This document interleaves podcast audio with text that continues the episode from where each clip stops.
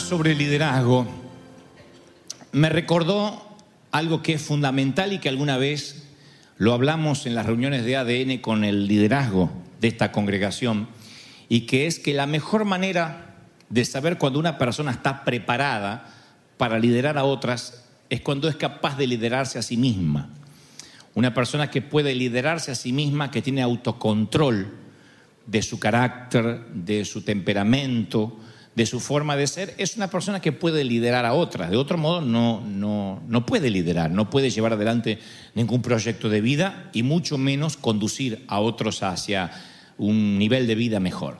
Es la astilla que menciona el Señor en Mateo 7. Jesús dijo que había que sacarnos la viga que tenemos en el ojo antes de realizar una cirugía para eliminar la pelusa del ojo del prójimo.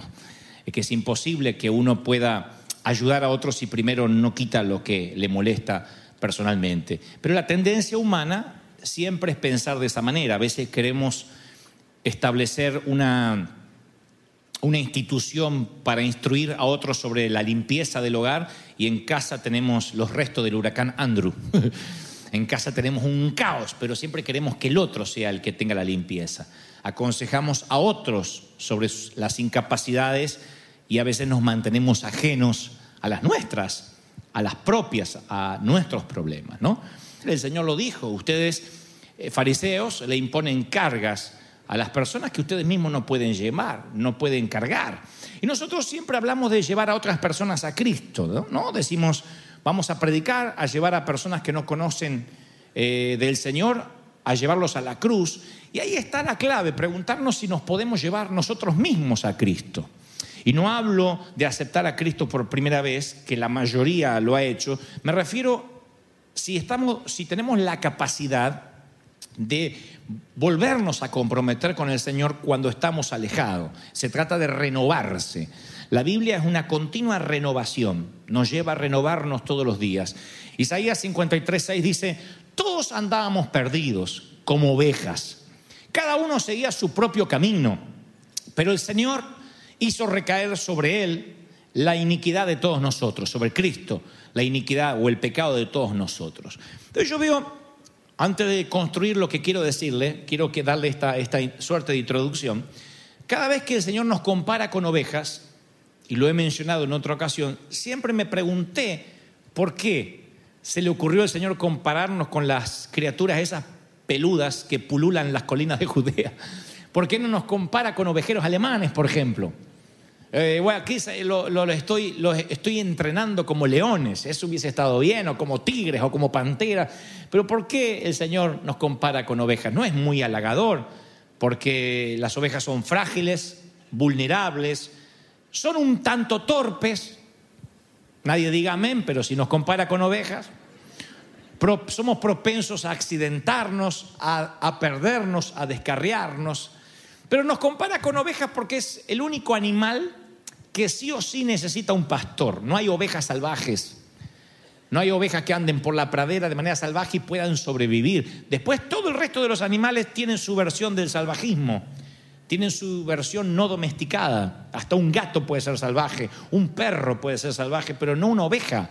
Una oveja necesita un pastor. Por eso esa es la razón fundamental por la cual Él nos compara con ovejas, porque no podemos vivir solos, solos estamos a la deriva, como un cometa sin cuerda, como una hoja en, la tormenta. Y ahora, ¿por qué nos desviamos si somos ovejas? Bueno, yo tengo tres causas comunes por las cuales nos desviamos y no nos renovamos, como les decía recién. Primero, no cuidamos como ovejas las fortalezas, o sea, lo que nos hace fuertes no lo solemos cuidar.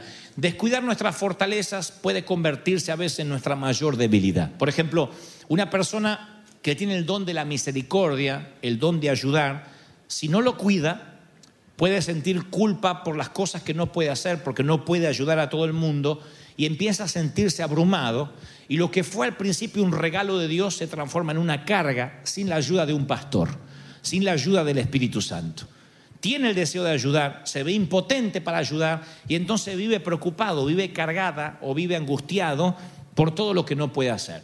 Si Dios le da a alguien el don de sabiduría y esa es su fortaleza, Sin la ayuda del pastor, como cualquier oveja, se puede llenar de orgullo, porque todo lo sabe, porque él conoce todas las respuestas o ella conoce todas las respuestas. Entonces es una oveja que sin la ayuda del pastor, el don de la sabiduría linda con el orgullo, con la pedantería, con la petulancia. ¿Estoy siendo claro lo que digo, sí o no? ¿Mm? La segunda cosa que yo veo por la cual nos descarriamos, además de descuidar lo que Dios nos da, las fortalezas, por alejarnos del pastor, es que cuando nos alejamos del pastor, perdemos la alegría, lo que yo llamo la alegría robada. Eh, David, cuando peca en el Salmo 51, 12, él dice, entre otras cosas, devuélveme la alegría de la salvación y que un espíritu obediente me sostenga. No es, no es, no es eh, eh, casual lo que está diciendo el salmista.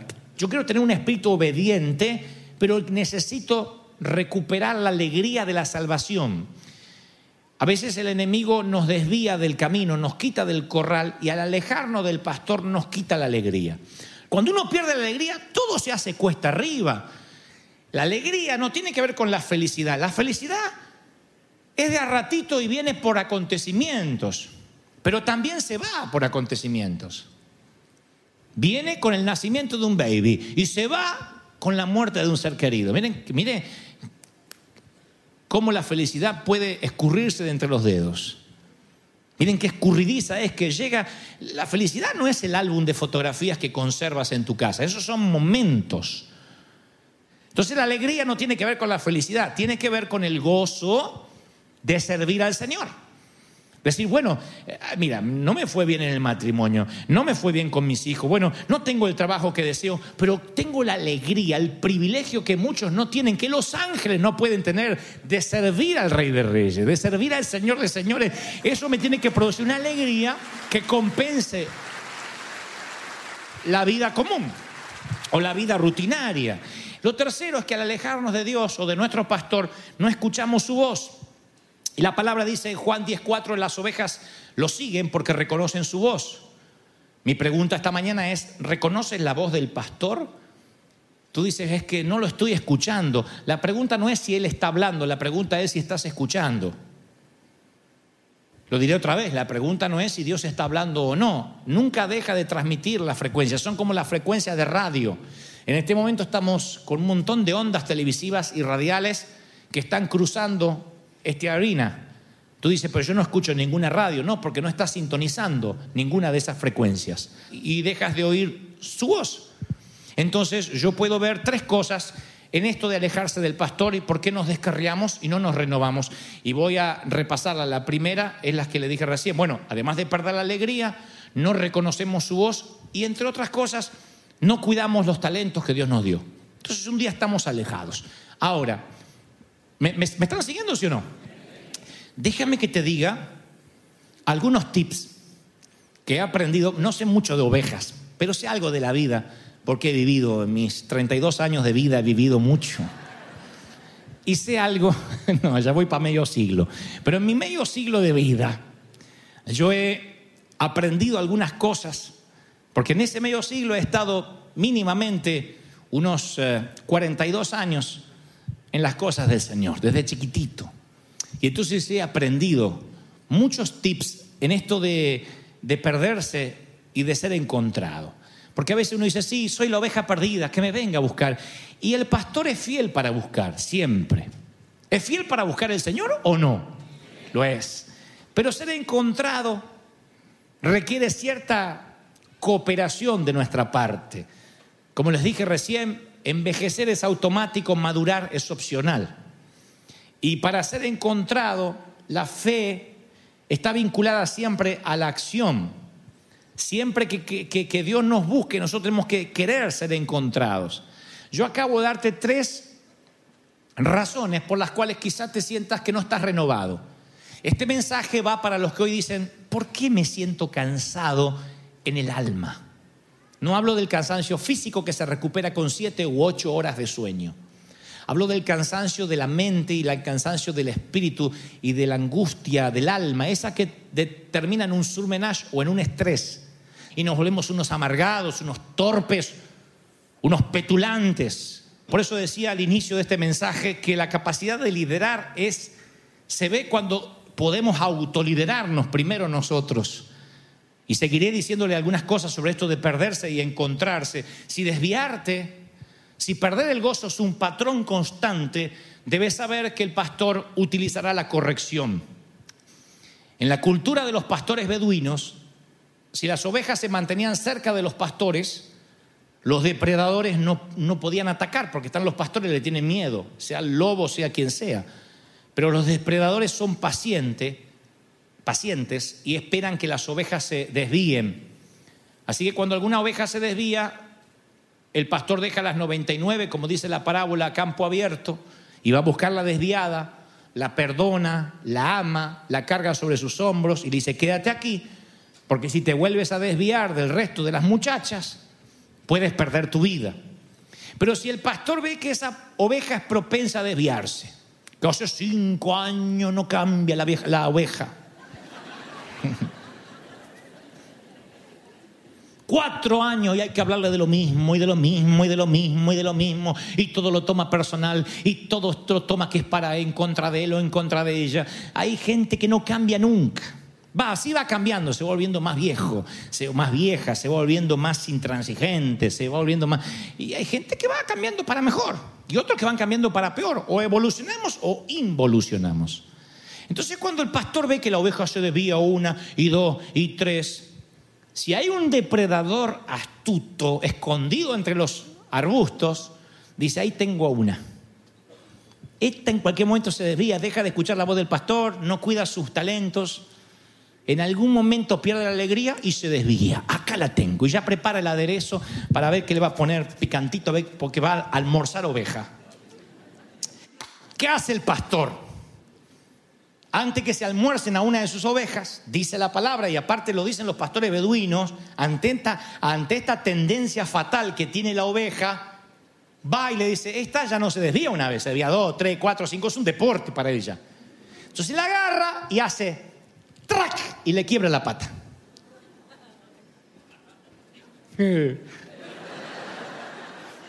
Es bíblico. Nada más que te la tengo que quebrar así porque no puedo con el brazo, pero de alguna forma te la quiebro, dice la palabra. ¡Pac! Le quiebra la pata, le rompe la pata, comienza una lucha. El pastor metódicamente va a entablillar la pata rota, la envuelve en gasa, y vuelve al rebaño cargando a la descarriada oveja sobre sus hombros. Esto lo dicen cuando estuvimos en Israel, nos contaban los guías. Así se sigue haciendo con las ovejas rebeldes. Pues yo le pregunté, ¿qué tal eso de la parábola que le quiebra la pata? No, es verdad, es la disciplina que tiene que usar el pastor con las ovejas. Le digo, pero es un castigo. No, dice, es que al quebrarle la pata a una oveja y después la sana, porque el pastor no la deja hasta que la curación se complete, cuando la ovejita puede sostener su propio peso, en el proceso de sanación se produce una transformación en la mente de la oveja. La vieja tendencia, me desvío, me desvío, me desvío, va cambiando. Y si me desvío, me rompen otra pata. Su tendencia cambia y su tendencia es a mantenerse cerca del pastor. Después es la oveja que camina acá, acá, acá, acá, íntimamente, es la más íntima es la que nunca más se despega del pastor. Ustedes dirán, es la que debería, eh, ¿qué te pasa, loco? A ver si me la quebras de vuelta. No, se pega. Porque la oveja logra entender que le quebraron la pata a causa del amor. Para que un depredador no se la almuerce. Lo entiende. Una oveja, un animal, un cuadrúpedo lo entiende. Un cuadrúpedo lo entiende. Ahora, en el momento de la lesión, estoy seguro que la oveja pensó algo distinto. En el momento que te están quebrando la pata, no está diciendo, ay, pastor, quiébremelas, quiébremelas. No está diciendo eso, se enoja, maldice, pero ahora menos se puede alejar del pastor porque es el único que la puede curar. Eso es lo que dice el Señor que hace. La fe es vivir anticipadamente lo que entenderemos después. La corrección es sinónimo de protección. Entonces a veces alguno de nosotros, Dios nos tiene que hacer track y decimos, pero ¿por qué tuve que perder el empleo? ¿Por qué? ¿Por qué? ¿Por qué me pasó esto en el matrimonio? ¿Por qué me pasa esto con mis hijos? Y si miramos hacia atrás de manera autocrítica, vamos a descubrir que tenemos una tendencia a perder el gozo de servir, a dejar de oír su voz, a no cuidar los talentos que Dios nos dio. Entonces ya no somos la oveja que cada 10 años se descarría un poquito, sino que vive descarriada y cada 10 años se acerca un poquito. Cuando la tendencia es a la inversa de como debería ser, el pastor que te ama tanto te quiebra la patita, te trae en los hombros y por la montaña a buscarla fue, la encontró de novio con un inconverso, le quebró la pata, la trajo de vuelta y al redil volvió. Creo que cuando el Señor ve que hay una tendencia, ¡trac! nos quiebra y nos trae de vuelta y nos pegamos íntimamente a Él. Lo segundo que yo descubrí, e insisto, no porque conozco de ovejas, sino porque conozco de caminar con el Señor algo, es que el camino que transitamos es nuestro destino. Si una oveja se desvía y se desvía y se desvía, tarde o temprano va a llegar a Egipto y no a Israel. Si te estás desviando y todo el tiempo estás perdiendo el gozo, no te van a recordar como un buen padre. Te van a recordar como un padre que quiso tomar el camino correcto, pero que se equivocó.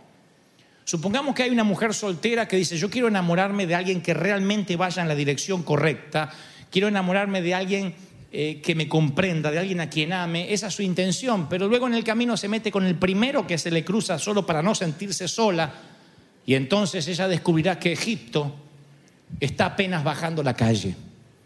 Un día se encuentra desviada, perdió la manada y no sabe cómo llegó hasta ahí.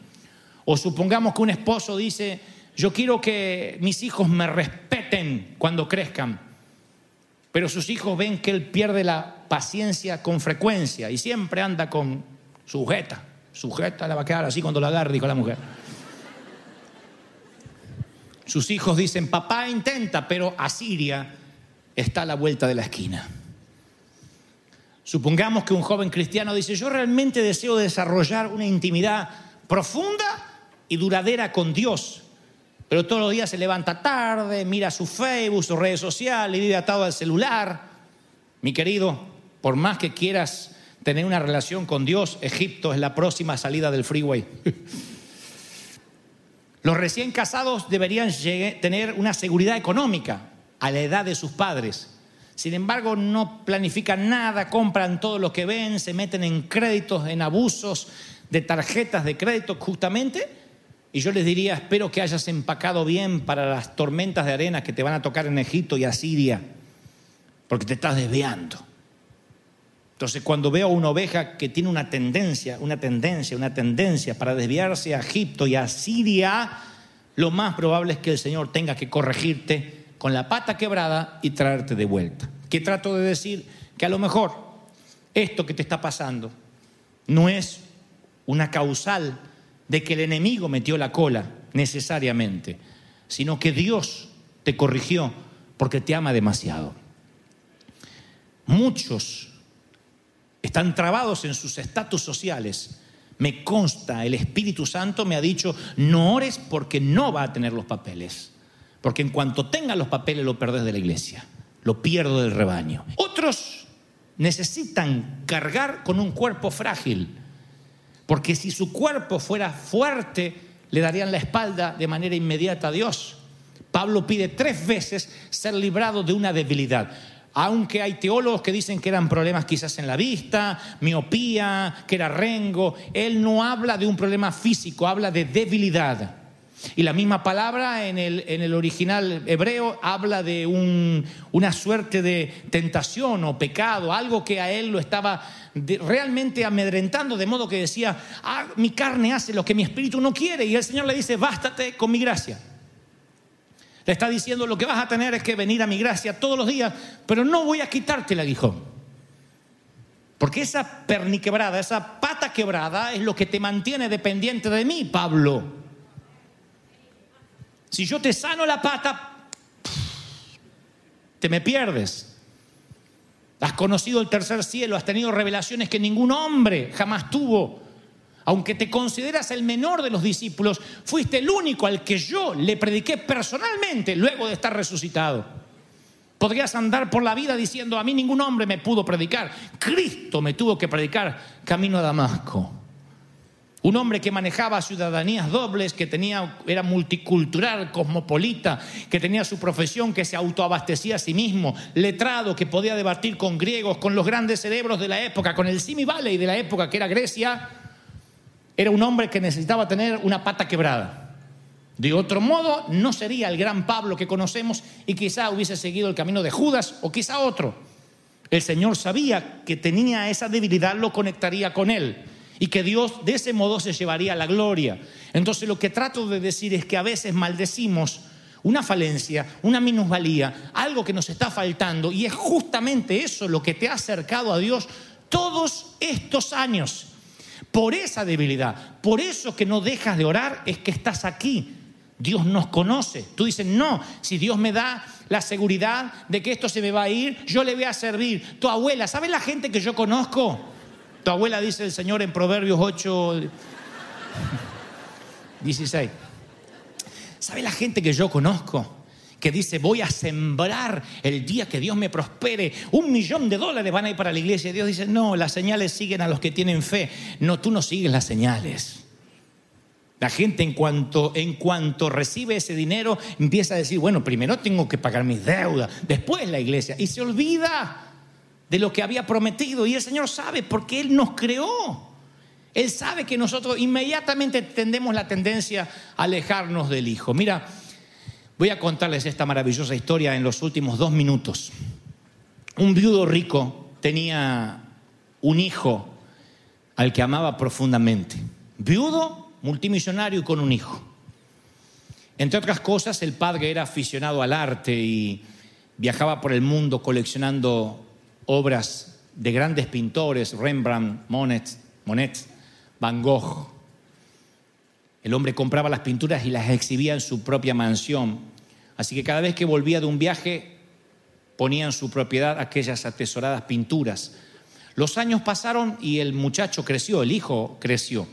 La nación estaba en guerra y el hijo se alistó para defender su país. Y después de unos meses de combate, el padre recibió un telegrama que le informaba tristemente que su hijo había muerto en acción, había muerto en combate. Con eso al padre le llegó el desánimo y el duelo. Y varios inviernos pasaron y con el dolor el padre no lograba sobreponerse, no lograba elaborar su duelo de perder a su único hijo, su única sangre.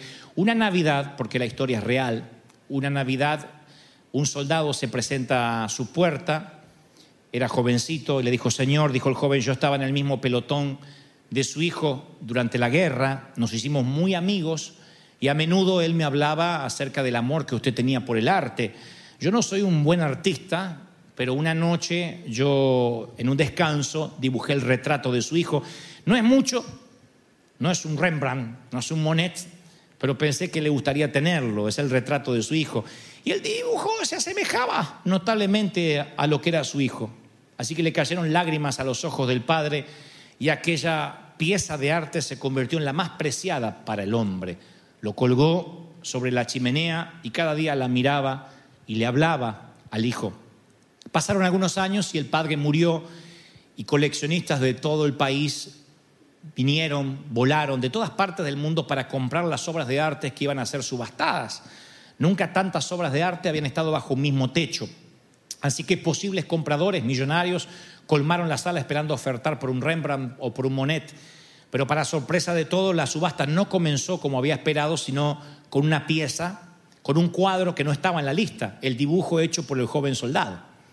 El subastador dijo, la subasta va a comenzar con el dibujo que hizo el soldado. Y para sorpresa de todos, que se enojaron, estaban desconcertados, los podías oír impacientes, eh, enojados, diciendo, no viajamos de tan lejos para comprar el dibujo de un, novato, por favor, salgamos de esta subasta ya. Y el subastador dijo, comienza la subasta con la foto, con el dibujo del soldado. 100 dólares. Aparte, es una subasta de millones. Empezar una subasta con 100 dólares es una locura. Nadie ofertó. El subastador sigue diciendo, vamos, 100 dólares es la oferta inicial.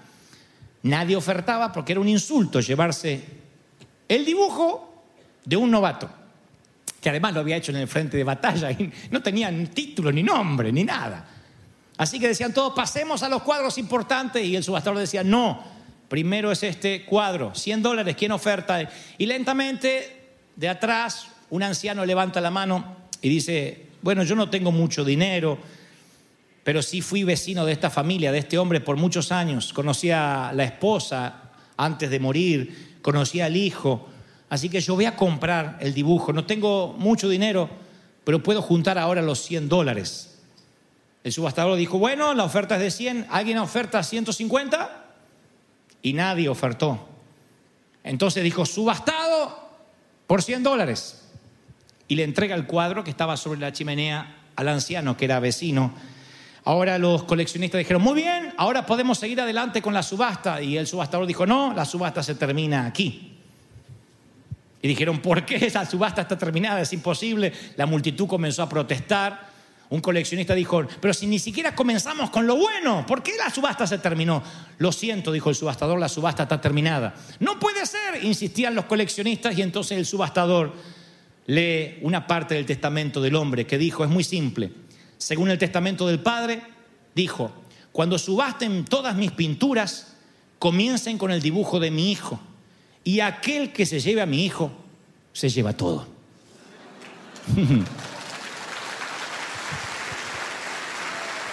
¿Te llevas al hijo? ¿Te llevas al hijo? ¿Cuánto dice Señor? Ese es el Señor que quiero, puro, sencillo, simple. Alguien tiene que aplaudir más que eso si crees que el rey ha hablado hoy. Aleluya. Amo esa historia.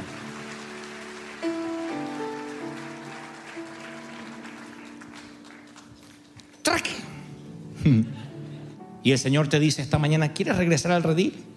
¿Quieres volver a casa? ¿Puedes liderarte a ti mismo para volver a casa? ¿Quieres volver a casa? Te propongo un camino de regreso a casa. Cerca del Hijo y te llevas todo. No hay nada mejor que estar cerca del Hijo, aunque tengas que venir cojeando. Pero es maravilloso cojear, porque significa que es la marca que tuviste un encuentro con Dios. Antes del gran suplantador llamado Jacob, yo prefiero al príncipe con Dios, llamado Israel. Porque este hombre tuvo un encuentro con el Señor. Y el Señor dice, tú vas a tener un encuentro conmigo. Te guste o no te guste, me empeciné con tu vida y no te dejo hasta que no te haya bendecido. Vamos, póngase de pie y vamos a orar al Señor.